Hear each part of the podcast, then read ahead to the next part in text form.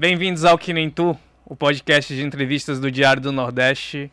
Karine, apresente quem é o nosso convidado de hoje, que hoje a gente está... O pessoal diz que... A Mila diz que eu sempre digo isso, né? Mas é porque cada convidado eu fico muito empolgado com a, a, a história que cada um traz para cá. E, É, mas esse convidado é muito chique, né? É chiquérrimo, a gente não sabe nem... Quantos, Um- quant- um quantos aviões esse homem um che- convidado. pegou pra chegar aqui? Não, um convidado que faz um show stand-up no Brasil e o título do, do show stand-up dele nem em português é, vai ser...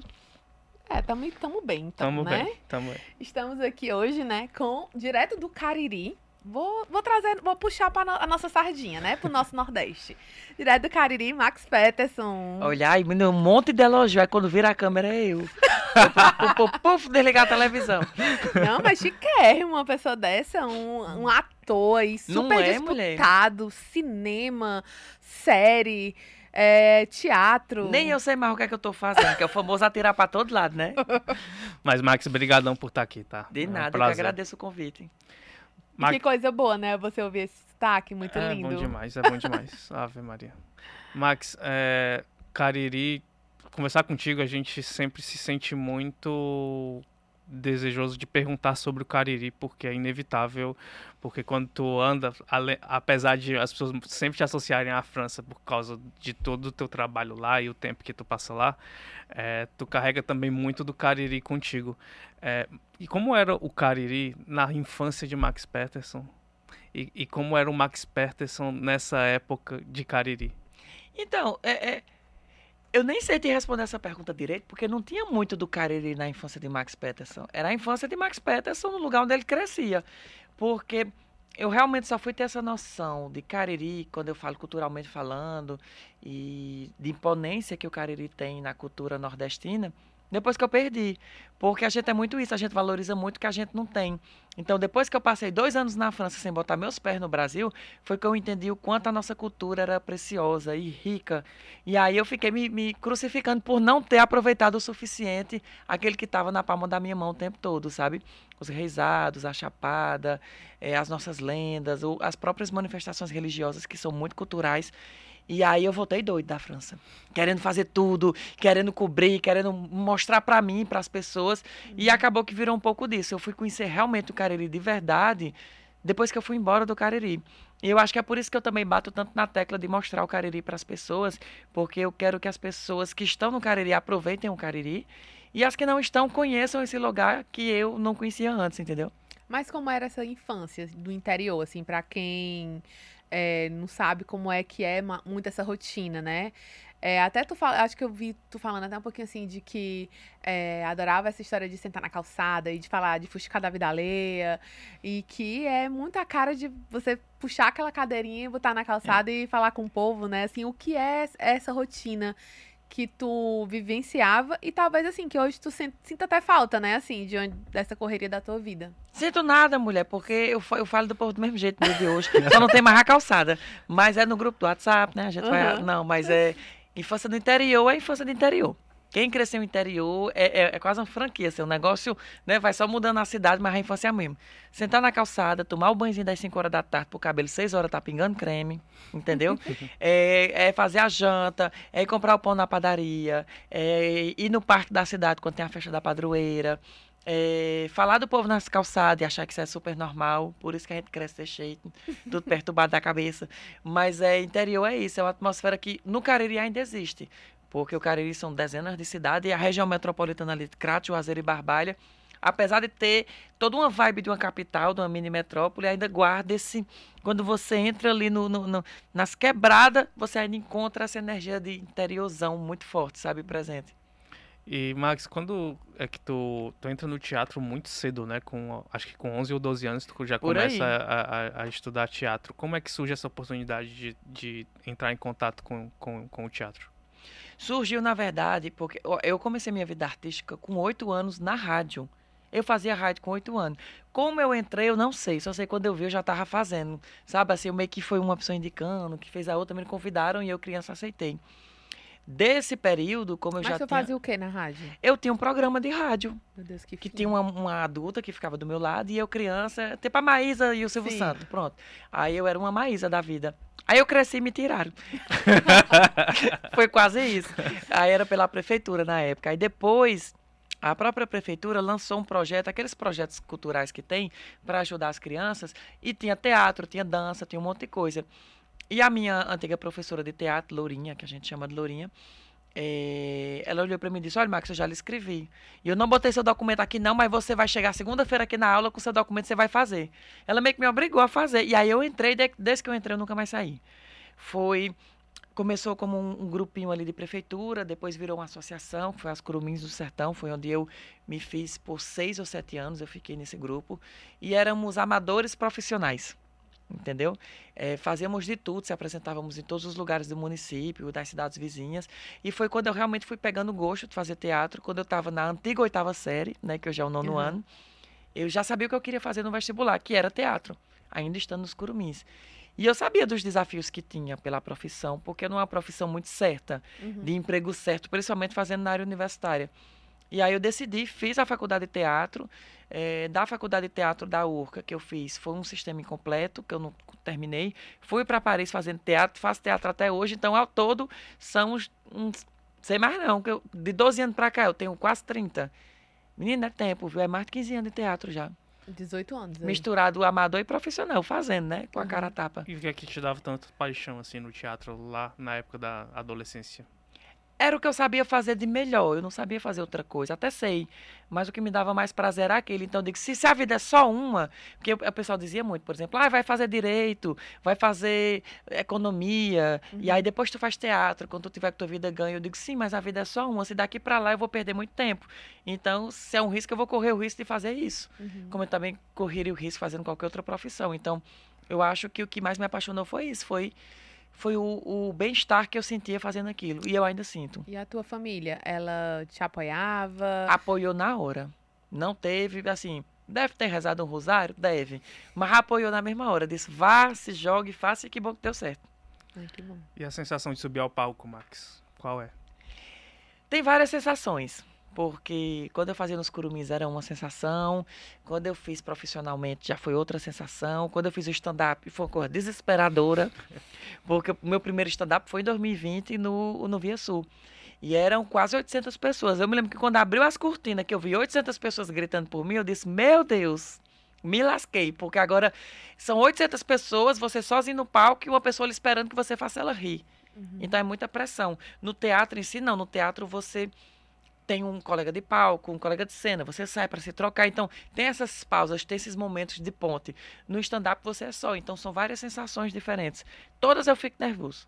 Mas nessa época de teatro, você, l- ainda na adolescência, é, já ia para um lado mais de comédia ou tu tentou também Então, teve muita comédia, muita. Nos curumins a gente fazia muita comédia.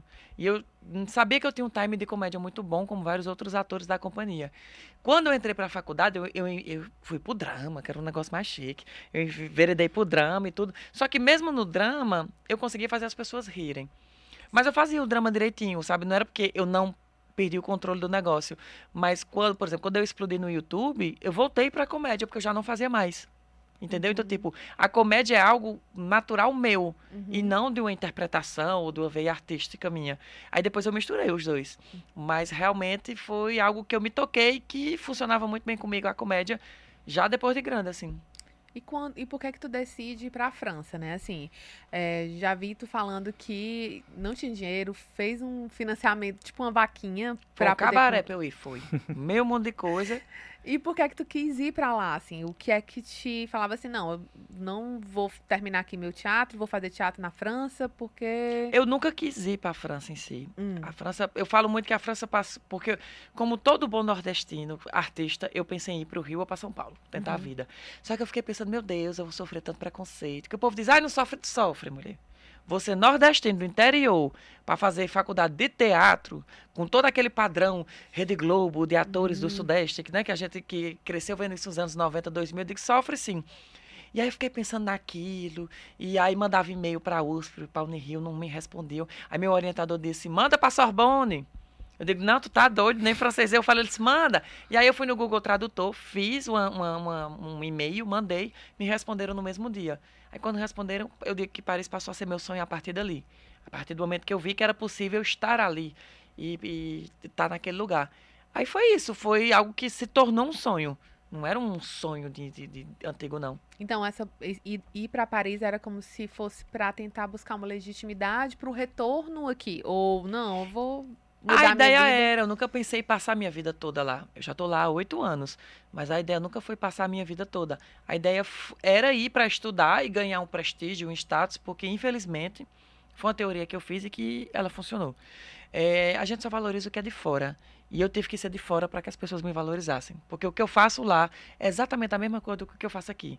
Claro, muda, claro, eu aprendi muita coisa lá e mudei, fiz muita coisa lá, mas eu, eu sou famoso pelo meu sotaque, pelo meu jeito de ser, e eu já era assim antes. Entendeu? Então, tipo, foi uma coisa que infelizmente ainda é verdade, que é a gente valoriza muito o que vem de fora. E eu sabia disso e eu sabia que eu tinha que ser de fora para poder tentar ser valorizada aqui. E foi o que aconteceu. Não que eu tenha manipulado isso ou que as coisas tenham feito, sido feitas para chegar nisso. Mas foi algo que eu sabia internamente que era verdade e que quando eu explodi na internet e eu vi a reação e como as matérias de jornais me, me, me colocavam, eu via que era muito a imagem de Paris. Era Max, porque ele está em Paris, entendeu? Uhum. E aí foi quando eu disse, ó, realmente a teoria é verdade. Claro, se eu estou até aqui hoje, depois de cinco anos, é pela capacidade que eu tenho com o meu trabalho. Mas uhum. o boom inicial, com certeza, Paris ajudou muito. O que não é ruim, não estou dizendo, não é reclamando, não. Mas eu estou dizendo assim, que, é, que também é uma pena, sabe assim?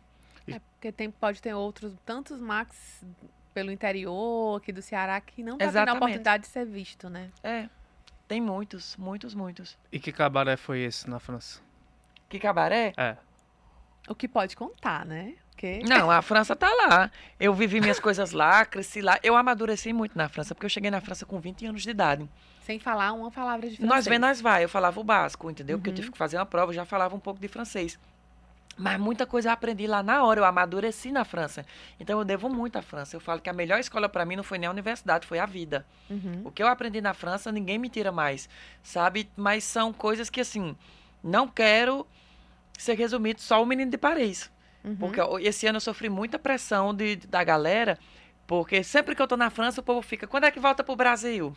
E quando eu tô no Brasil, quando é que volta pra França? Se eu for na onda dos seguidores, eu fico doido né? Eu né? É nessa onda aí. Só que aí eu entendi que são momentos, sabe assim? Tem, são temporadas. Tem a temporada do Max na França, a temporada do Max aqui, e são vidas totalmente diferentes. Quando eu estou aqui no Brasil, eu faço uma, um, uma linha artística totalmente diferente de quando eu estou lá. E ambas eu gosto de fazer, sabe? Mas esse começo lá na França, que tipo de dificuldade que tu enfrentou? Todas que você imaginar, dos clichês da pessoa que muda para outra cidade, uh, de uma pessoa que sai do interior para Fortaleza, ela passa pelo mesmo perrengue que eu passei quando eu fui para França, sabe? Assim, não foi diferente, não. De você não faltar dinheiro, de você não ter emprego, de atrasar aluguel, você trabalhar, eu trabalhei lavando banheiro, trabalhei de entregador, então, tipo assim, todos os perrengues clichês e de histórias de superação que a gente já está cansado de ouvir, que todo mundo já passou, eu também passei. E eu sempre falo isso porque no começo eu nunca tinha falado da minha história para as pessoas. Eu fui falar com dois anos de canal, ou três, se eu não me engano. Porque eu vi a galera dizendo que se inspirava em mim. Eu digo, o povo está se inspirando errado, porque ninguém sabe o que eu passei para chegar nesse nível que eu estou agora. Então, uhum. todo mundo vê a colheita, mas ninguém vê a plantação. Né? Uhum. Então, foi por isso que eu comecei a falar. E ao mesmo tempo, quando eu falo, eu digo, olha, toda história de superação é bem-vinda. Não é porque as, nós, principalmente o cearense, o brasileiro, a gente tem a mania de saber quem sofreu mais do que o outro. Né? Quando eu falo, fala um sofrimento mulher, ao outro, ah, pois eu também. Mulher, eu, eu, eu sofri um acidente de carro, amassou a frente do carro todinho. E eu, que o carro capotou três, eu vou ter que trocar o carro todinho, ainda morreu a pessoa. Sabe, o cearense tem esse negócio. Uhum. Eu falo do cearense que eu não sei das outras regiões. De, de, de, de combate de sofrimento. Uhum. Como se um sofrimento diminuísse o outro. Eu disse, não é. é, é cada pessoa passa por aquilo que é necessário para que ela evolua. E eu passei pelas minhas coisas, sabe? Então, tipo, é se inspirar em mim, mas não fazer igual. Porque se você fizer igual, minha história não vai dar certo. Se eu fizesse igual, não ia dar mais. Então, cada momento é único. Uhum. É, é importante as pessoas saberem que sofrimento é passageiro, perrengue é passageiro e que a gente tem que ter a cabeça no lugar para poder sair dessas etapas, sabe? Uhum. Mas na época, em algum momento, tu pensava em, ah, não, vou voltar logo pro Brasil, não aguento mais, ou não, Não. vou seguir aqui até. Eu tinha uma coisa na minha cabeça que, quem não tiver muito entendendo, lá no meu YouTube tem um vídeo contando como é que eu saí do, do Ceará e fui para Paris, porque tem 40 minutos só essa introdução. Mas eu ficava muito dizendo assim: se nada der certo, eu volto pro Brasil. E mesmo quando nada estava dando certo, na minha cabeça estava, porque eu já estava lá. Então, em momento algum, eu achei que nada, que não tinha dado certo. Então, eu fiquei. Mas na minha cabeça, se nada der certo, eu voltava, entendeu? Aí onde era que tava Nunca chegou. é, o momento num foi um ponto de alienação mesmo que eu criei. Eu me alienei para poder sobreviver esse período de Paris. E deu super certo. E também tu teve muita coragem, na verdade, né, Tive. Max? Assim, ou era coragem ou era ingenuidade. Era os dois, mulher. Era cara de pau e coragem. Eu disse, rapaz, a coragem que eu tive naquele tempo eu não tenho, eu não tenho mais hoje, não. Mas aí, que Pô, bom é que deu jovem, certo. É. Menino velho, sem. Nossa, eu acho que eu tinha a coragem. Mas hoje o Max, já que construiu todas essas coisas, não teria mais. Mas se eu tivesse no mesmo estado que eu estava naquela época, eu teria, eu teria tido essa coragem também. E Max, como é ah, o, o vídeo lá, o momento, resgatar aquele momento ali que tu estoura, que de repente, numa semana, um vídeo teu tá em todo canto, tu é o foco daquela semana, ou várias notícias, mas ali era Max, era Max na, na Fátima, era Max Foi na... um negócio, eu não sei explicar. Aquilo ali eu não sei explicar, porque assim, apesar de eu fazer teatro, de eu já estar ali, eu, eu- eu- o povo diz, foi proposital? Eu digo, não foi, minha gente. Vocês acham que eu ia fazer uma cor proposital? Feio daquele jeito que eu tava naquele vídeo. Não podia ser normal um negócio daquele. E quando eu fiz aquele vídeo que eu lancei, eu cheguei a pensar em apagar ele. Porque eu postei ele ainda na rua. E eu disse, meu Deus, que besteira. Quando eu chegar em casa, eu vou apagar. Quando eu cheguei em casa que eu vi que ele estava bombando, já estava com 3, 4, 5 mil, que para mim era enorme o número, eu disse, eu vou deixar. Em 24 horas eu já estava em todos os tabloides que você imaginar do Nordeste, do Ceará. E eu cheguei a passar no G1 em um minuto. Tava tendo Senhora do Destino na Globo. Quando teve um intervalo, G1 em um minuto, passou o meu vídeo. Aí tu Menino, foi o auge da minha carreira. Não era, o- E- não era a cena da Nazaré, não, né? Não, era Max Peterson falando do sovaco do Paris, no meio do, do intervalo. Então, foi um negócio tão doido que minha vida mudou completamente. Eu passei uns quatro ou foi cinco dias sem trabalhar. E minha gerente, por que, que você não veio? Eu digo, porque minha vida tá mudando. E eu tô vendo aqui, eu tô acompanhando. Eu dizia desse Tu jeito. tava assistindo. Eu não sabia, eu não entendi o que era que estava acontecendo. E eu levei muitos anos para entender. Não foi uma coisa muito rápida assim, não. Sabe? Porque eu só entendi que eu tinha ficado famoso. E na época, o que eu achava de famoso, comparado à quantidade de gente que eu tenho hoje, não era nada. Mas na minha cabeça era muito. E que bom que, que, que foi aos poucos, porque não subiu para minha cabeça, entendeu? Eu acho que aos poucos eu fui administrando e podando aquela grama para hoje eu ter os meus seguidores todos na mesma linha de pensamento que eu, ou bem parecido, para não ter problema com isso e você não ficar escravo do público. Uhum. Mas foi um negócio muito doido. A única frase que eu tenho para explicar isso foi: foi muito doido. Sabe assim, me- eu, só, eu, eu falo muito, eu só não tive ansiedade naquela época porque não existia. Porque se existisse, eu teria tido. Eu falo existia assim, porque, né? Sim, Tem muitas doenças que a falava, gente né? fala e vai descobrindo com o tempo. Naquela época, o povo não falava muito de ansiedade, porque senão eu tinha tido. E tu não fazia, não, não, não produzia conteúdo, assim, era uma coisa Não. pra ti. Foi Facebook na época, A galera né? Começou a garimpar meu, fe- Facebook, a gente nem usa mais hoje direito, né? Pois é, o Pois finado. é, o finado Facebook. E a galera começou a garimpar o meu YouTube, pegando vídeo meu da faculdade e coisa. Hoje tá tudo oculto os vídeos. Porque o canal já existia, só que existia como você tem um canal, Sim. uma conta no YouTube. E aí foi quando me veio a ideia de querer criar conteúdos pra pra fazer a galera rir. E quando eu notei que a galera ria de qualquer coisa que eu falasse, eu disse, então, eu vou falar sobre história da arte, eu vou falar sobre língua francesa. E foi quando eu comecei a botar conteúdo ali dentro. Porque eu morria de medo de virar um palhaço alienador, sabe assim? Uhum. E só criar meme. Ah, eu tô trolando fulano de tal. Nada contra, assim, mas não era o que eu queria pra mim. Uhum. E como é a ansiedade? Porque eu imagino que se. Na hora que você viraliza com um vídeo muito específico, aí você fica pensando, meu Deus, quando, enquanto isso vai durar e como eu vou conseguir aproveitar esse tempo para mostrar às pessoas que eu tenho muito mais a oferecer do que apenas esse vídeo. Como era lidar com esse tipo de questionamento? Não, eu não tive esse questionamento. O meu maior medo foi virar o menino do sovaco de Paris. Sabe assim? E, fi- e- e ficar num meme pro resto da vida. E eu acho que, assim, apesar de muita gente me lembrar pelo creme brulee, por outros memes Uhum. meus, eu consegui sair desse eixo. Sabe assim? E, eu- e as pessoas me veem como um artista de várias outras coisas. E não como uma pessoa de uma coisa só. Porque a gente sabe que tem muita gente que é famosa por uma coisa só. E eu, Uhum.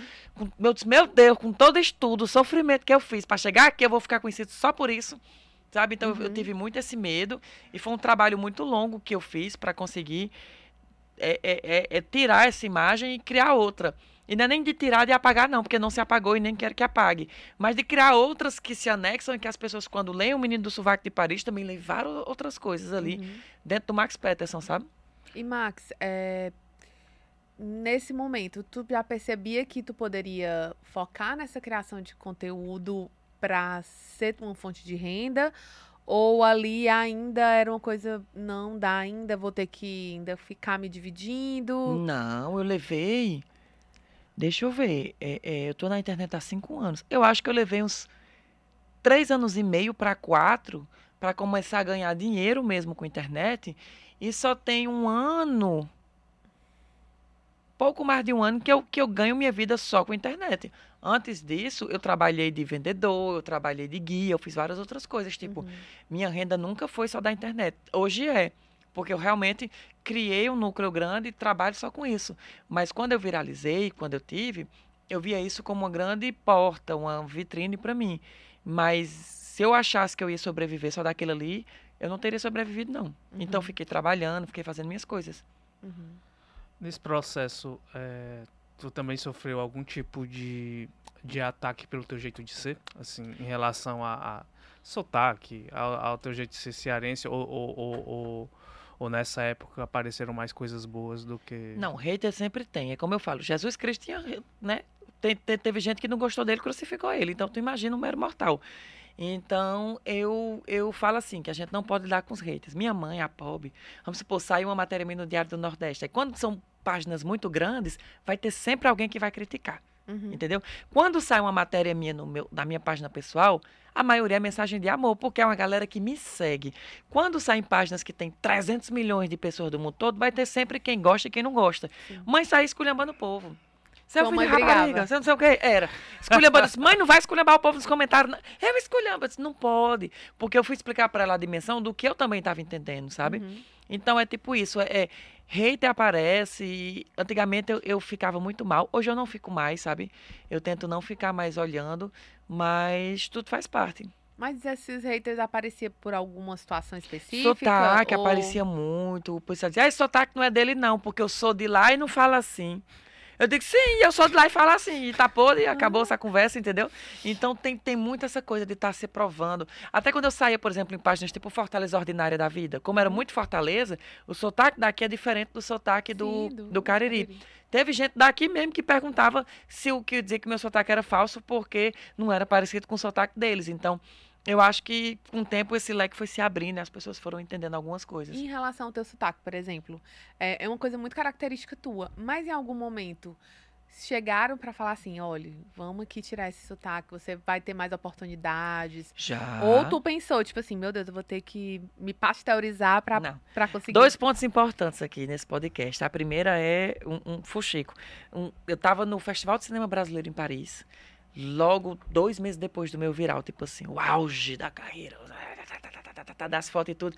Quando eu cheguei no tapete vermelho, tinha uma atriz da Globo, que ela veio tirar foto comigo, e eu nem sabia que ela era atriz da Globo. E a galera tirando foto e a imprensa, aquele monte de microfone em cima da gente lá em Paris. E ela, olha, eu adorei seus vídeos, mas eu vou lhe dar uma dica. Perca seu sotaque. Pra, perca seu sotaque que você vai longe. Aí eu olhei pra ela bem sério e falei assim: Olha, eu vou lhe dizer só uma coisa. Esse cabelo eu cortei em Paris. Esse relógio eu comprei em Paris. Essa camisa eu comprei em Paris. O sotaque foi a única coisa que me restou do Cariri. Não quero tirar isso de mim, não. Aí quando eu falei isso, até os fotógrafos ficaram meio assim.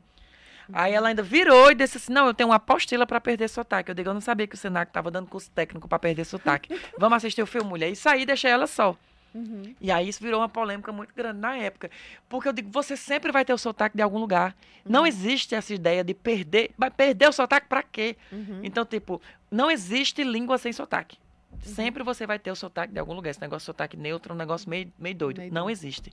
E, e, e é isso. É tipo, se eu for fazer um personagem, eu posso perder o sotaque para o personagem. Uhum. Porque eu tô falando aqui, eu não tô no personagem, sou eu natural. Eu natural, eu falo à vontade. À vontade eu falo assim.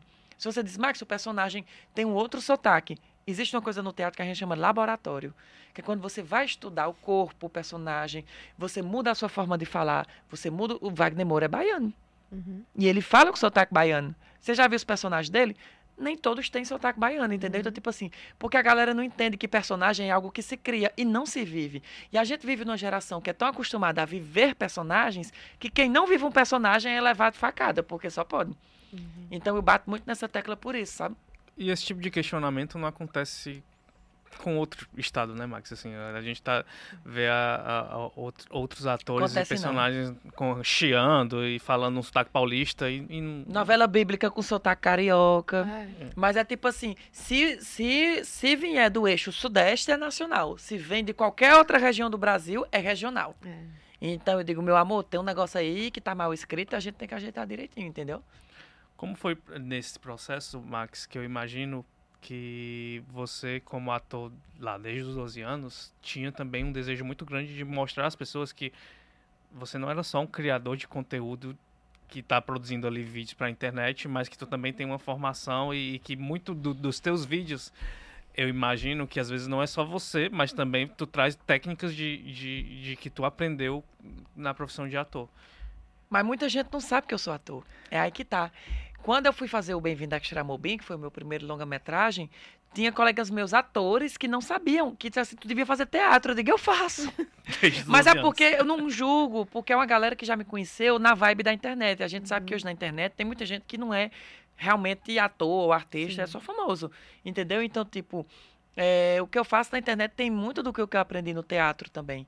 Mas é, é, é isso, eu vou tentando dar um equilíbrio dos dois e mostrar aos, pou, aos poucos pra galera. Eu acho que hoje, com esses trabalhos que eu já fiz no cinema e na TV, o povo já vai entendendo mais que realmente são coisas diferentes ali. Quando eu tô na TV, é diferente de quando eu tô na TV do YouTube, Uhum. sabe? Porque são personagens. E aí que entra um negócio que eu já falei do, da criação de algo pra ser outro, né? E como é que foi filmar Bem-vindo a Quixeramobim no meio de uma pandemia? E o convite também, né? Assim, como é que surge o convite? Quando o Raul de Gomes me chamou, pleno 2020, viu? Julho de 2020, eu num trem pra Normandia, porque a gente já tava desconfinando na França. E aí, Raulder me liga e diz, ah, porque eu queria saber o que é que tu vai fazer no final do ano. Eu disse, nada, Raulder. Ninguém tá fazendo nada esse ano, né? Pleno 2020. Ele disse, não, porque eu tenho um papel que eu queria te convidar. Eu já fiquei louco, doido, doido, mas falando super normal. Ai, tu, ai, É fingindo, um fingindo grito costume, um né? grito. Aí eu disse, não, porque tem um papel que eu queria pra você, só que você vai ter que morar em Quixadá por um certo tempo, porque a gente vai ficar isolado total, porque vai ser gravado na pandemia. Aí eu topei. E foi um negócio assim, uma linha Big Brother Brasil. Todo mundo trancado no hotel, não tinha contato com ninguém, nem, sabe? E, e ali, e funcionou muito bem. Durante dois meses, foram mais de 80 pessoas, eu acho, ninguém se infectou. E o núcleo dos atores ali, que era uma dezena de atores, a gente vivia como se o Covid não existisse. Porque a gente criou uma bolha social ali, a gente vivia só entre a gente. Uhum. E gravou o filme só entre a gente. Tanto que se você prestar atenção no Bem-vindo a Quixeramobim, que inclusive ia ser gravado em Quixeramobim e não foi por causa da pandemia, porque tem que falar isso, porque o povo tem, até hoje tem a rixa porque aqui não gravou em Quixeramobim. Foi por isso. E aí, gravar esse Porque filme... vocês tinham um controle melhor numa Porque o povo menor, estava né? morrendo, não tinha nem vacina. Uhum, Então, imagina o que era. Era, o, era o- o coração do furacão da pandemia. uhum. A gente estava lá de enxerido. Então, foi uma das poucas produções audiovisuais que foram gravadas dentro da pandemia e que correu tudo bem. Uhum. E aí foi um negócio assim incrível. Foi, foi algo que eu acho que jamais vai se repetir de novo. Pô, Tomara que não, porque foi em plena pandemia. Uhum. Foram situações bem, bem extremas, mas que foram extremamente prazerosas. E criou um, um vínculo en- muito forte entre vocês, né? Porque Criou. vocês não podiam fazer nada. Você que ficava ficar 24 junto. horas É. com o mesmo ator. Tu tá entendendo? Uhum. Tipo, o meu personagem com Mônica Alfradique éramos melhores amigos. E durante aquele período nos tornamos melhores amigos. Porque Uhum. você tá com a pessoa dois meses, 24 horas por dia. Então você cria uma afinidade muito grande com ela, sabe? Uhum. E como é que foi, assim, é, é- é, o retorno, né? Assim, ver nos cinemas as pessoas vibrando e as, as sessões lotadas. As pessoas te descobrindo como ator. né? como Não ator. é? Foi incrível. Até hoje, hoje atualmente, no momento que a gente tá gravando esse podcast, tem dois meses da estreia do filme. Até hoje o filme ainda tá em alguns cinemas de Fortaleza. As salas ainda estão lotadas. É, Já piratearam no YouTube, já botaram pra alugar e a gente tá no top de todas. No top dos mais alugados, no top dos mais pirateados. E isso, de uma certa forma, é bom, sabe? Porque é o povo pedindo para ver a gente. Uhum. Foi uma pena que o filme só estreou em dois estados brasileiros, que foi Uhum. Ceará e Pernambuco, porque nos foi dito que ia ser testada a bilheteria para que o filme fosse para o resto do Brasil. Eu, particularmente, nunca vi nenhum filme do Sudeste testar a bilheteria para subir para o Nordeste. Então, tenho minhas questões aí. Fica aí o questionamento para você. E foi testada a bilheteria, só que em Fortaleza, na estreia, teve mil pessoas no Cine São Luís. Foi um negócio incrível, medonho de lindo. E até hoje eu não entendo por que, que a gente não foi distribuído para outros estados. E até foi, mas de uma forma meio tosca, que foi com o filme caindo, vazando nas redes.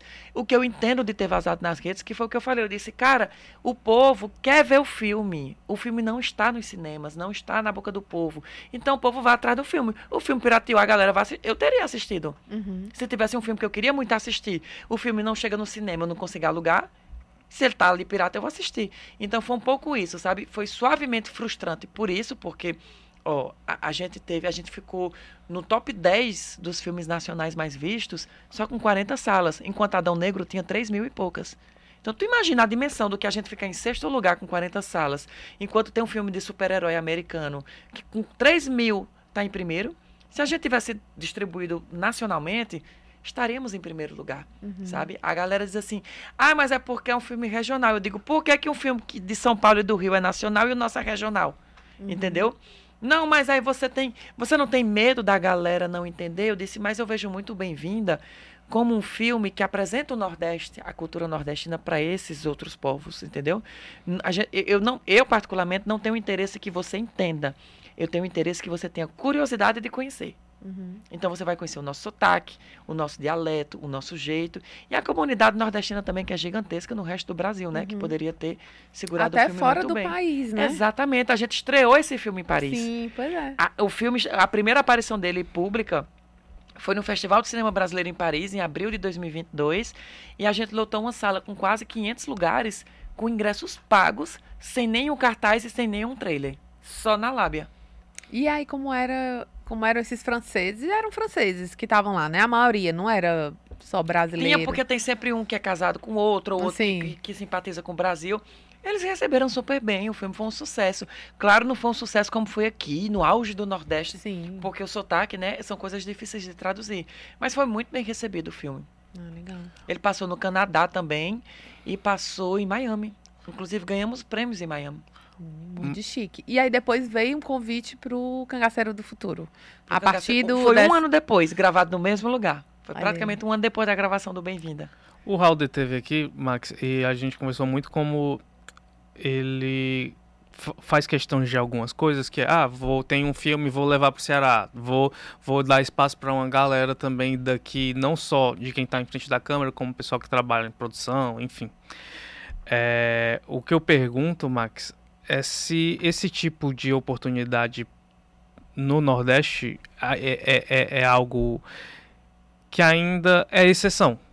E você, como ator, sente que às vezes você tem que se provar muito mais porque por causa do teu sotaque, por causa que você é do Cariri.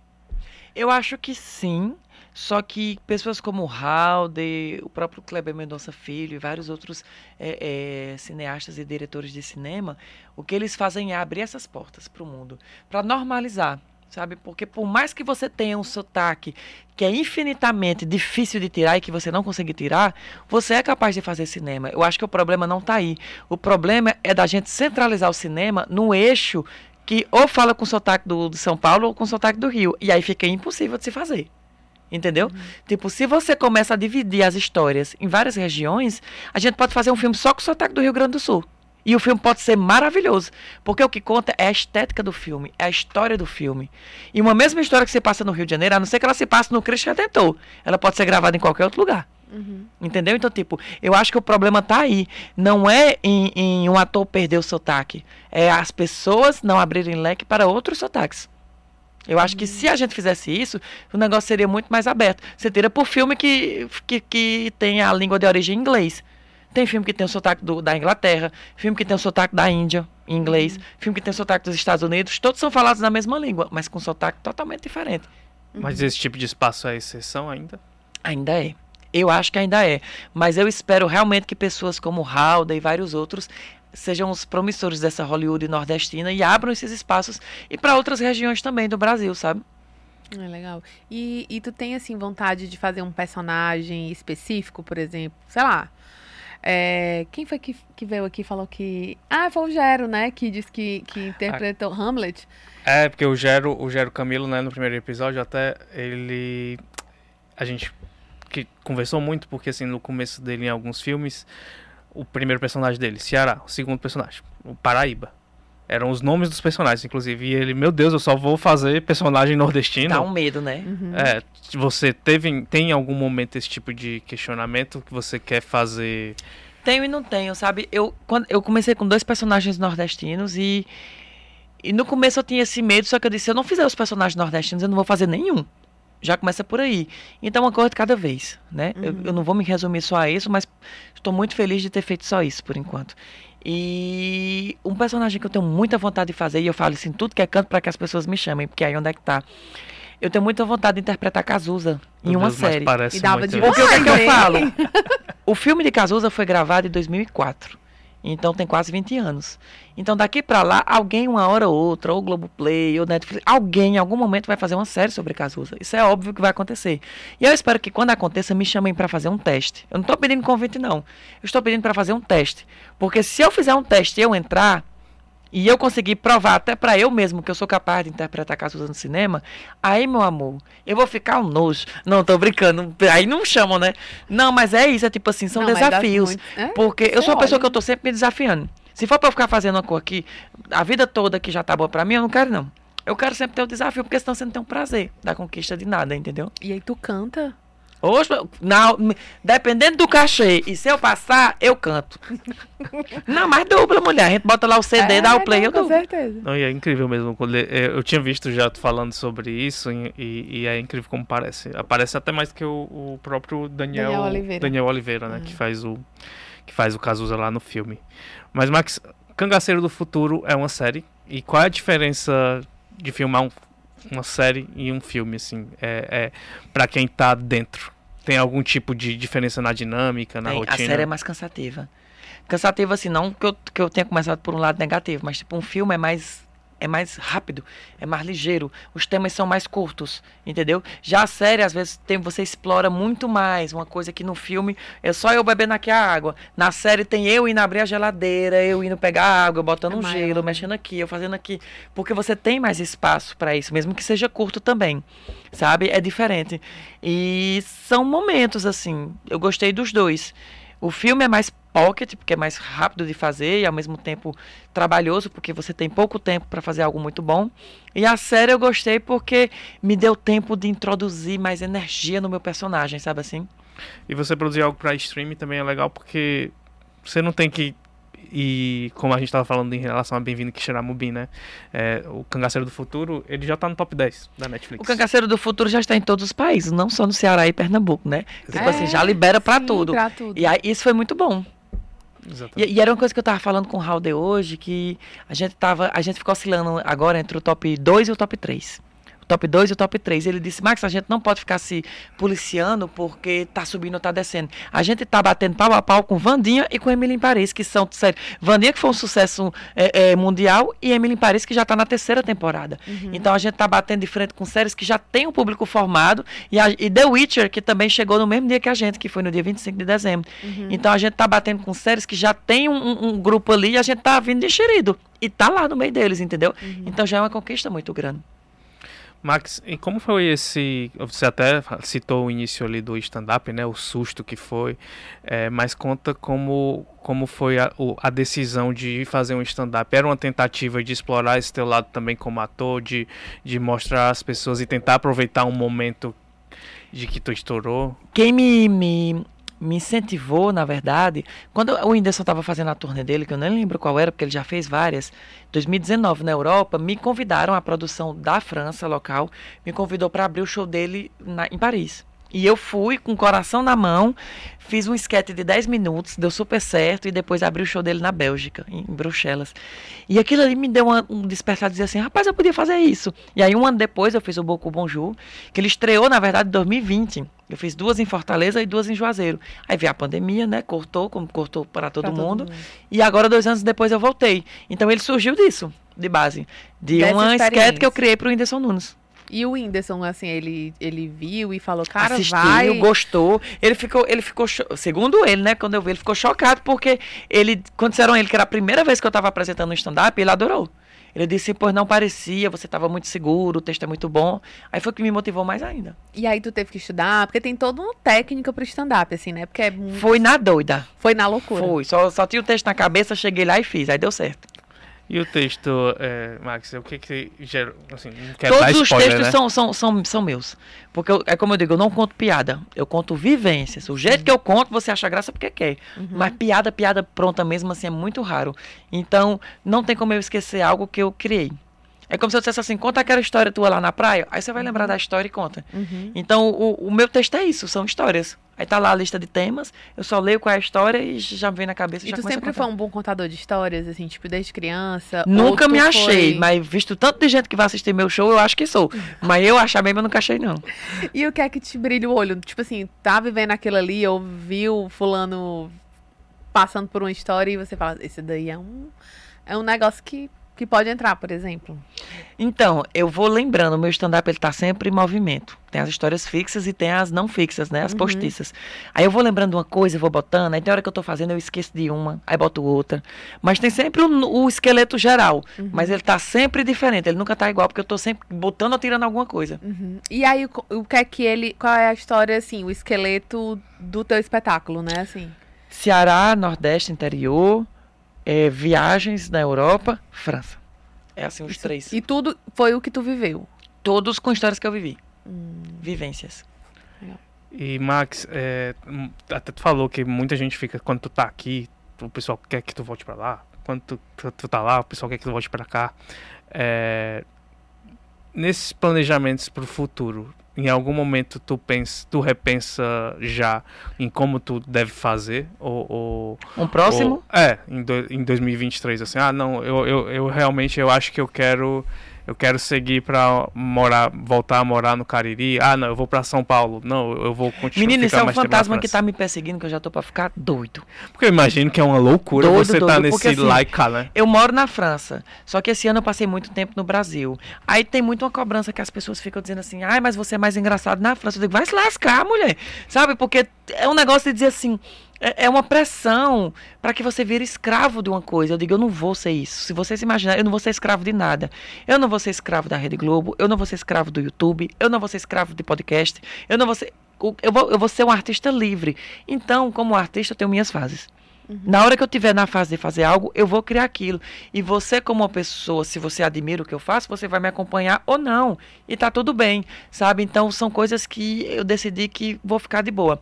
Paris está lá, tô para voltar, mas também já tenho data para voltar pro Brasil. Então, talvez eu vá, passe uns dois, três meses e volte. Talvez eu nem vá. E tá tudo bem, sabe? Assim, eu vou ficar com minha cabeça de que cada coisa tem seu momento e eu não posso estar me policiando. Ah, eu vou voltar para Paris só pelo status. Para continuar dizendo, ah, eu moro em Paris, porque eu tenho uma casa lá, pagar aluguel. Estou em Paris, estou morando em Paris, mas não estou fazendo nada. Eu tava aqui com o Brasil minha, na, na ferversão de show, de entrevista, de tudo, e, e deixei tudo para ir para lá para guardar o status. Uhum. Não tem Faz prazer, sabe sentido, assim? né? E eu acho que a depressão de muitos artistas começam disso, dos próprios fãs e dos próprios seguidores que exigem, botam pressão de que eles sejam exatamente o que eles esperam que sejam. Sabe? Porque tem gente, por exemplo, que eu, eu, eu tento trabalhar isso muito bem na minha cabeça, mas tem gente que às vezes bota uma pressão tão grande para eu voltar para a Europa que eu fico para entrar em depressão. Porque é muita pressão, sabe? Assim, de, de você dizer assim: meu Deus, eu só valho porque eu tô lá.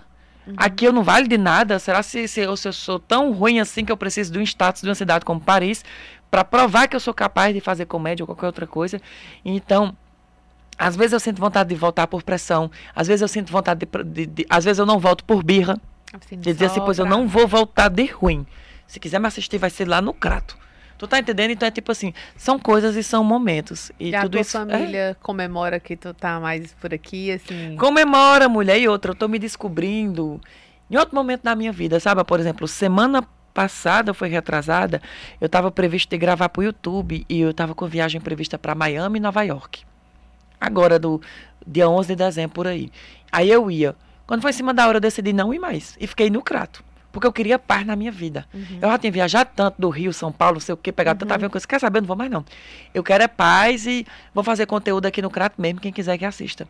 E foi a melhor decisão que eu tive na minha vida. Fiquei passeando com a cachorra no quintal, sabe? Ia para tomar banho nas nascentes, nas cascatas, ia pro shopping tomar sorvete. E foi meu momento de paz. Eu acho que a gente tem que parar de estar querendo, sabe, toda hora muito, muito, ou status, status. Eu acho que a internet às vezes adoece a gente nesse sentido. E eu me inspiro muito em outros artistas que já entraram em casos de, de, de ansiedade ou de depressão, para dizer assim, se eu, se eu for por essa linha, eu vou ficar que nem fulano. E aí eu acabo me... Mas tu já teve algum momento assim que tu sentiu mais forte? Tipo assim, gente, eu. eu Tenho não- várias vezes. Eu, hoje eu tô com ansiedade agora, eu tô todo me tremendo. Mas, não, eu, eu tenho ansiedade, eu desenvolvi ansiedade depois da internet. E tenho, não chega a ser depressão, não, mas eu já senti vários sintomas que eu digo, meu filho, se eu for enveredar aqui, eu vou ficar depressivo. Porque é muita pressão, entendeu? É pressão de ser engraçado, é pressão de estar sempre bem, é pressão de que se eu tiver com, com num dia muito ruim, eu não posso sair na rua aqui no Brasil, porque se eu sair, com certeza vai chegar alguém que eu não culpo, sabe? Vai chegar alguém com a, com a energia lá em cima, vai me pegar com a energia lá embaixo, vai ficar decepcionada comigo. Então tudo isso é uma pressão psicológica. Existe essa pressão assim de, sei lá, tu tá num, em algum lugar e as pessoas, vixi, olha menino, já subiu a cabeça, nem é. não, e lá. tem sem eu fazer nada.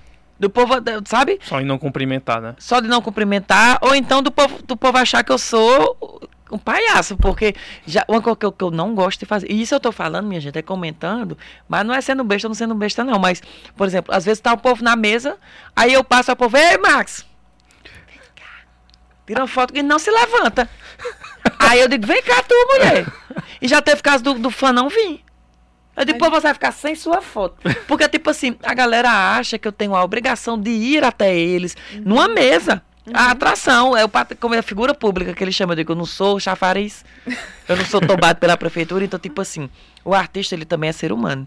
Então, eu adoro, eu adoro, assim, não tô falando que eu não gosto, não, eu adoro ver o povo, adoro estar no meio da muvuca, mas tem dias que a gente não tá bem, tem dia que a gente tá com dor no joelho, Uhum. tem dia que a gente tá com dor de cabeça, com dor de dente. E as pessoas não entendem isso, entendeu? É tipo assim, mulher, bora fazer a foto ligeirinho que eu tô me mijando. Ah, quem mandou ser famoso? Eu digo, eu tenho direito de mijar. Sabe? São coisas assim que acontecem porque eu acho que tem uma galera, uma, uma, fração pequena, graças a Deus, que não tem muita noção das coisas, não. Acho que você é obrigado a satisfazer os prazeres dela todo momento, sabe? Mas quando tu tá por aqui, tu tem muito esse contato com fã, ou sei lá, quando Na tu tá rua. viajando pra ir a algum lugar e é. E, "Ah, nossa senhora, tem um fã até aqui, sei lá. Tem, isso já me acostumei que eu tenho fã em qualquer lugar. Uma vez eu tava em em Palma de Maiorca, numa praia que eu descobri que era de nudismo. De nudismo, mas não tava nu, não. Porque eu podia ficar vestido. Só que você sabe quando você vai andando e vai andando na praia? Quando eu cheguei, eu tenho chegado na praia de nudismo. Um monte de gente nu, quando eu dei por mim, um seguidor meu. Eu digo, tá vendo se eu tivesse nu? Uma Mas pessoa o já tinha me seguidor tava nu. Tava não, tava, tava vestido igual comigo, de cueca de banho. Eu digo, mas tá vendo se eu tivesse nu? Tá vendo se eu tivesse fazendo a cor aqui que não era pra eu ter feito? Porque assim, não precisa ter um milhão de pessoas, basta Sim. ter uma. E uma câmera. É. Porque aí, meu filho, cai na boca do mundo, entendeu? Já Mas não tô dizendo que seja um problema, mas assim, Sim. eu já entendi que em qualquer lugar do mundo vai ter, nem que seja uma pessoa que me conhece. Mas teu alcance, ele já perpassa o Nordeste, sim? De, Já, de seguidores, é menino. muita, muita gente te acompanha já. a e- comunidade europeia, já que é enorme, porque eu comecei na na Europa, né? nudismo. A comunidade, da- na praia de nudismo, lá, o povo me olhando. A comunidade europeia que já é enorme, que me segue.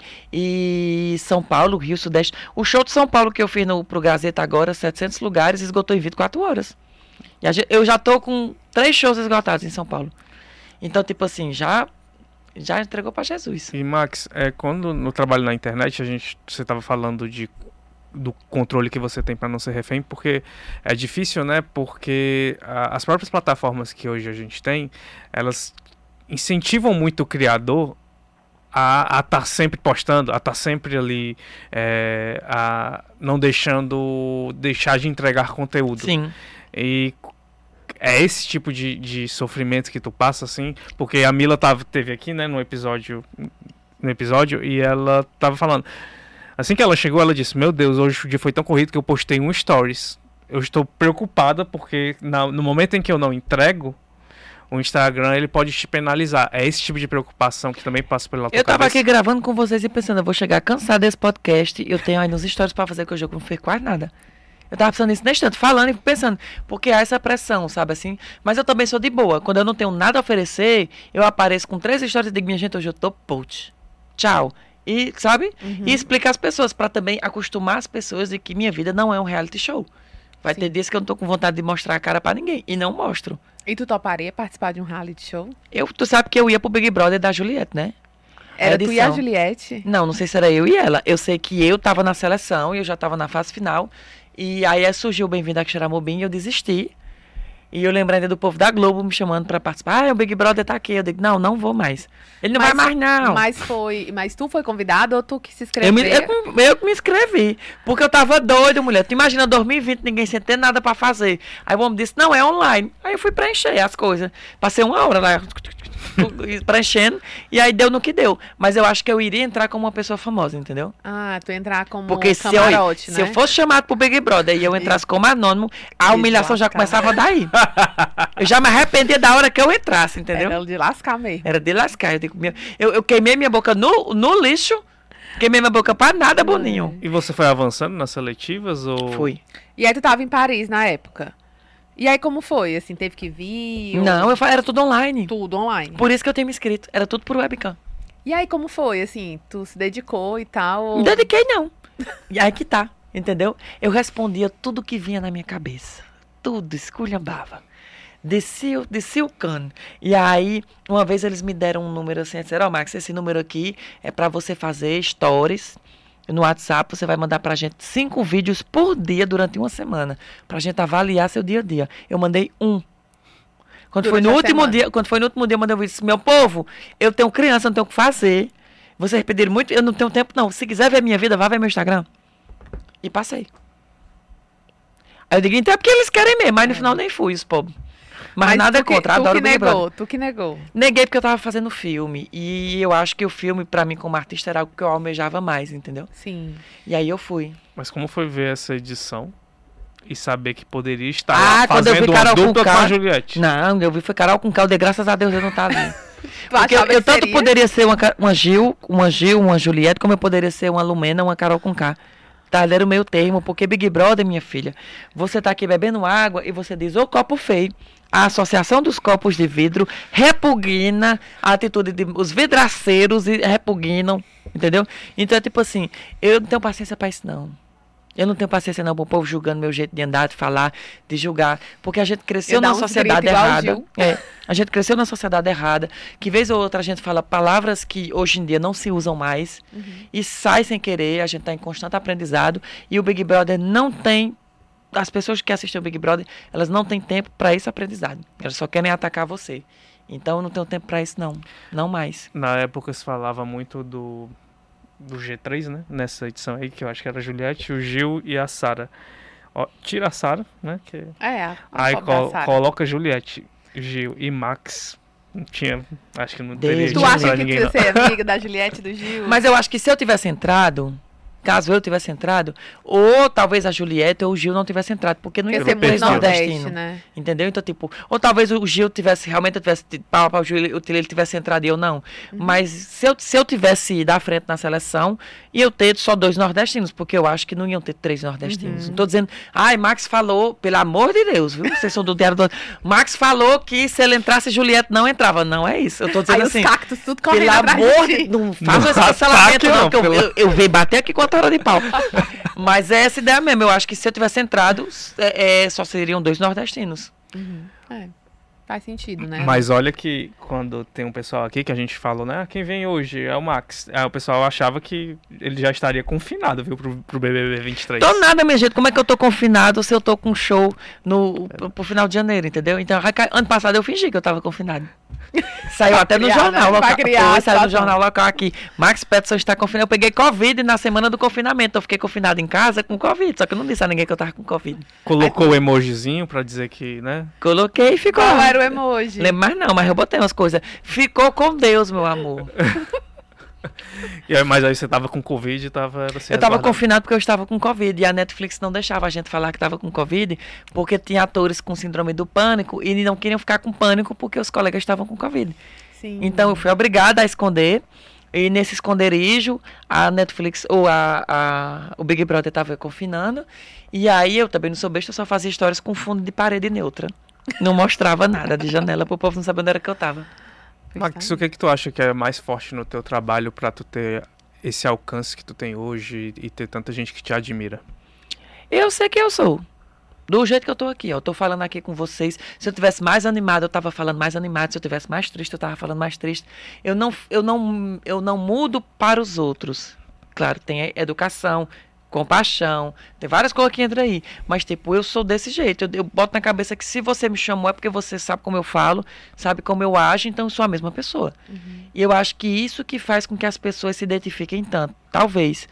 E o povo não tem o que fazer também, sabe? Eu digo que o povo tem o que fazer, vai me assistir. E eu fico sem ter o que fazer, eu vou fazer conteúdo pro povo. É bom, né? Inclusive na pandemia foi onde muitos criadores de conteúdos tiveram um grande boom, porque as pessoas estavam todo confinadas em casa, querendo E eles também gente. É. começaram a fazer as coisas. No teu caso também foi assim. Foi, né? a pandemia Assim, me, eh, me alavancou 90%, sabe, do que eu sou hoje. Hoje em dia, tua comunidade aí de seguidores é, é que tamanho, assim?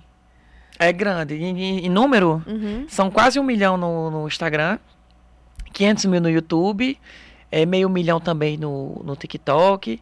E fora os que conhecem, acompanham e não seguem diretamente, né? Acho que quando o episódio sair, o, o- o milhão já vai ter chegado. Porque tá Sai não, pertinho. mulher, sai não, porque tá bem pertinho, tem dois meses.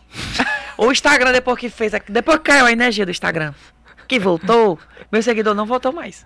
Ficou um negócio que estagna. Entra 10 pessoas, sai 10 pessoas. Entra 15 pessoas, sai 20 pessoas. Mark Aí eu fiquei- Por favor, né? Eu, não, eu, eu tô. aqui. Se eu soubesse onde ele morava, o ratinho de lá com cabo de vassoura, pra quebrar nas costas de Marcos Zuckerberg. Porque isso é uma desfeita muito desfeita. Antigamente os seguidores chegavam de uma vez. Hoje não, estagnou. E eu sinto que é realmente o Instagram que faz isso, como se fosse um, um número que dissesse assim. Ele não pode passar disso. Então, quando entra, automaticamente ele sai. E quando entra muito, o Instagram disse assim: não, baixa a bola dele aí, tira aí as visibilidades dele. Que- Aí eu me escondo aqui atrás da cortina e eu não vejo mais. Tem que botar a tua mãe pra ir brigar com ele, porque É. mãe é mãe, né? Eu tô pra vazar um nude pra ver se eu ganho um milhão de seguidor, porque eu já tô desesperado. Só falta 70 mil e não chega a esses 70 mil.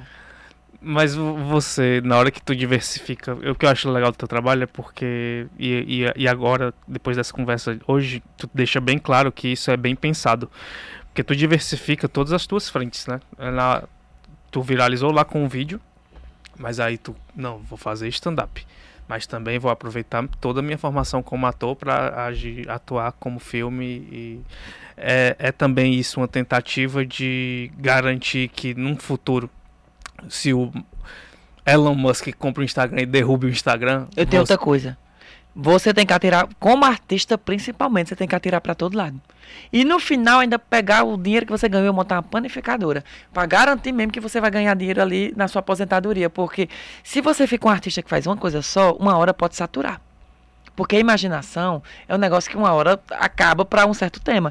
Então, se eu faço coisa de cozinha, se eu faço coisa de viagem, se eu faço coisa de história da arte, se eu faço coisa de cinema, uma hora eu vou saturar de um, mas eu tenho espaço ali pro outro. E ali eu vou saltando e eu fico sempre ativo em alguma coisa, entendeu? Uhum. Porque se eu fosse fazer uma coisa só, eu já tinha, eu já tinha parado há muito tempo. Max, a gente tá bem pertinho de acabar o episódio, mas é, queria muito te perguntar, porque com você a gente trouxe, termina um ciclo que a gente trouxe um trio, que foi a Morgana Foi, Morgana, A Mila. Mila. e o Max. Que é que esse nem a Melinha, Belchior e Fagner, né? Exato. que esse trio, inclusive na semana que a gente tá gravando, vocês postaram uma foto que, pelo amor de Deus, as pessoas especularam tanto Foi. do que, que seria aquele tipo de projeto. E, e o- obviamente você não pode falar, mas o que eu queria. Quem é que disse? Tu pode falar? Não. Porque eu não sei nem se vai prestar, então eu digo, cria bode galinha, mas não cria expectativa. Mas assim, o que, como é que se dá essa rede de apoio entre esses criadores? Que a gente foi outra pergunta que a gente também fez a Morgana e a Mila e é outra que a gente repete assim, porque todos vocês é, compartilham muito dessas dores e desses desafios de não se tornarem reféns dessas plataformas, não se tornarem reféns do público e lidar com todos esses tipos de dificuldades que é a vida de criador, né? Que às vezes tem muito glamour, mas as pessoas não sabem. Claro que não, ninguém sabe do chifre que tá levando, da raiva que tá passando, do boleto que tá pra pagar. Então, tipo assim, é o que eu falo. A internet é uma mentira. É tipo assim, ah, não, não é que eu faço uma mentira, mas o que eu mostro pra vocês é uma fração minúscula do que é a minha vida. Não é a minha vida toda ali. Então, claro, quem é que vai fazer a história chorando? Só o Tirulipa. Eu não faço, tá entendendo? Então, tipo assim, então se você nunca me viu chorando nas histórias, não quer dizer que eu não choro na vida real. É muito óbvio, mas às vezes as pessoas não entendem e a gente tem que ficar falando. Então, tipo, quando você tá triste, você não vai postar na internet. Você só vai postar quando você tá numa festa bebendo, dançando. Então a pessoa ali vê e diz, ó, fulana só vive bem. Vive nada. Ela tá doida, doida. Entendeu? Então, tipo, faz parte desse processo. Não é ruim a internet, mas a gente tem que entender que ela não representa a vida real das pessoas. Isso é importante. Ma- E você, como um embaixador, não oficial, mas quase oficial, do Cariri. Não. Não, Diga. não me venha com o negócio de embaixador do Cariri, não, porque já tem polêmica lá no Cariri com o negócio de dona, de dono de Cariri. Ah, sim. Hum, pelo e tu quer ser o quê? Eu não sou Nada. Max Peterson, filho de Ana Magnólia Monteiro, neto de Maria Ivonize. Só isso. Pronto. Eu não, Pois não tenho você- responsabilidade de embaixador, de ser Como? dono de ninguém. Como filho do Cariri. Pronto. Pronto, indica aí, faz, diz um roteiro pra quem quer ver, assim, essa... Tipo assim, ah, você indo pro Cariri, você precisa... Subir na estátua do Padre Cícero do Horto, que é o e clássico. fazer aquele... A rodada no roda- Cajado é no- que nem no Rio, no Rio, no e no Cristo. E tomar um banho de cascata no Crato, se tiver na época das chuvas, é muito bom, muito gostoso. Subir na Chapada do Araripe, em vários restaurantes bons, com vista pro, pro Crajubá, que é o Crato Juazeiro e Barbalha. E no teleférico do Caldas, que é para subir. Tem o teleférico também do Horto, Que é para o subir no novo, Prato né? É. E rodar ali por ali, dar umas voltinhas nas nossas manifestações culturais, os risados, os penitentes de Barbalha, tomar um banho no buraco do Caldas, que é uma, uma gruta gigantesca, que é o olho da Chapada do Araripe, com água brotando, mineral, águas medicinais. Você entra com 30 anos, sai com 15. Meu Deus, cura tudo. Cura tudo. Aí é maravilhoso. Esse aí é o básico. Fazendo isso daí, o resto a gente diz depois. Arranja até um namorado. Até tem. Arranja em qualquer lugar, né? Mulher. Depende das opções. Não vou falar nada não, porque, né? Depende das né? opções. É, mas até tem. Ele diz que arranja em qualquer lugar, carinho. Não, não é bem assim, não, meu filho. Você não sabe a dificuldade da vida de uma mulher hétera. Pois então tá bom, Deus abençoe. Max, o que que tu pode dizer pra gente sobre 2023 em relação a, a projetos? A, a- obviamente que tem os spoilers que você não pode dar. Mas o que Não, pode, vem né? aí, ó, meu. Em abril tem uma participação minha na Rede Globo no, no, Cine, no Cine Hollywood 3, né? A terceira temporada da série. É, tem a turnê do Boku Bonjour, que vai vir em abril para Fortaleza de novo, que vai rodar várias capitais ao longo do ano. E, e mulher é isso só, porque o resto tá tudo eu empurrando com a barriga, então não sei se acontece no ano que vem não. Mas do resto só já tá ótimo, né? Já é alguma coisa. Não, já é muita Já dá coisa. pra fa- reformar o banheiro lá de casa. E aí o resto eu vou sobrevivendo e vou fazendo o que aparece. E esse milhão vem, né, Zu- Zuckerberg? Ajude Um milhão de seguidor. Ou, ou então me dá um milhão de reais e deixa É, os já ia 900 dizer, e pouco. melhor, né? né? Eu prefiro. Melhor, melhor. É importante. Max, muito obrigado, viu? Eu sei De que nada, a gente tá gravando num período em que é super difícil pra ti dentro de correria, porque eu imagino que tem, tem, tenha muita coisa. Não, mas vai dar tudo certo. Tamo aí pra isso. Nossa vida é corrida.